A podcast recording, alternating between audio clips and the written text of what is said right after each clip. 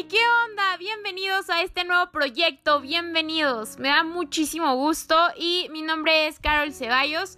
Quiero que comencemos este nuevo proyecto, que todos los que me sintonicen se sientan eh, cómodos, de repente se sientan identificados y, y haya una emoción en ustedes. Quiero que haya una explosión de emociones a través de esto que, que, que platiquemos, que, que yo quiero que este proyecto siga creciendo. Y pues bueno, el día de hoy voy a iniciar con un tema sumamente importante para mí, que es la paz mental, la salud emocional.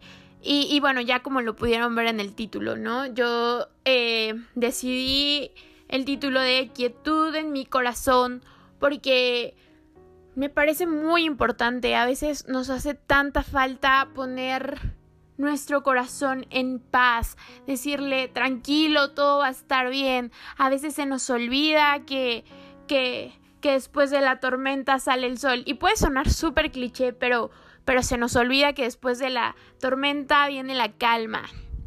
Y pues bueno, yo voy a llevar todo este tema de la paz mental, de la salud emocional, con la mano, eh, no más bien de la mano de mi espiritualidad. Eh, yo siempre he sido muy cercana a Dios, eh, soy cristiana evangélica y pues, pues quiero contarles cómo Él ha sido de ayuda para mi vida, de impulso en mi vida. Y, y pues nada, compartir esto con ustedes porque quizás a alguien le pueda servir, quizás a alguien que se encuentre en ansiedad, en angustia, en tristeza, no sé, pueda, pueda tomar estos consejillos. Eh, pues nada, a mí se me hacía muy, muy difícil hacerle frente al temor. Se me hacía muy difícil porque, pues, ay, no es fácil. O sea, no, no es fácil, no es fácil, ¿no? Para nadie es fácil.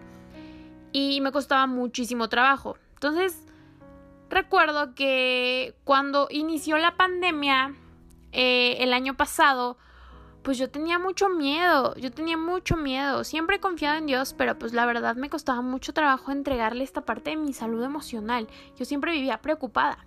Entonces pues comienza la pandemia, todo el mundo hace ruido sobre la pandemia y prendes la tele y te hablan del COVID y no sé qué y la radio y el COVID y... No, o sea, en todos lados se hablaba del COVID.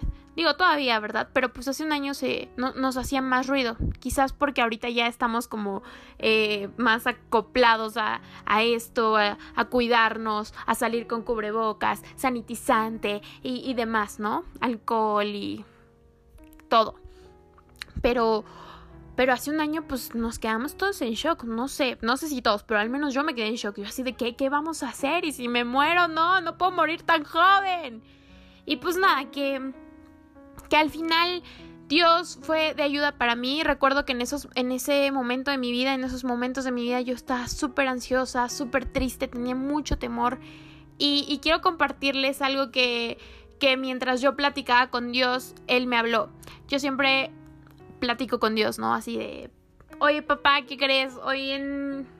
Hoy me dijeron esto en la escuela, hoy me hicieron esto, hoy me faltó esto, mañana tengo que hacer una tarea para esto. O sea, yo le cuento todo mi día a Dios, yo le cuento todo a Dios. Entonces yo me acuerdo que una noche yo estaba platicando con Dios y le dije, oye papá, tengo muchas, muchas eh, preguntas, tengo mucho miedo de morirme tan joven, no quiero que me dé COVID y demás. Entonces me acuerdo que él me respondió con dos versículos bíblicos.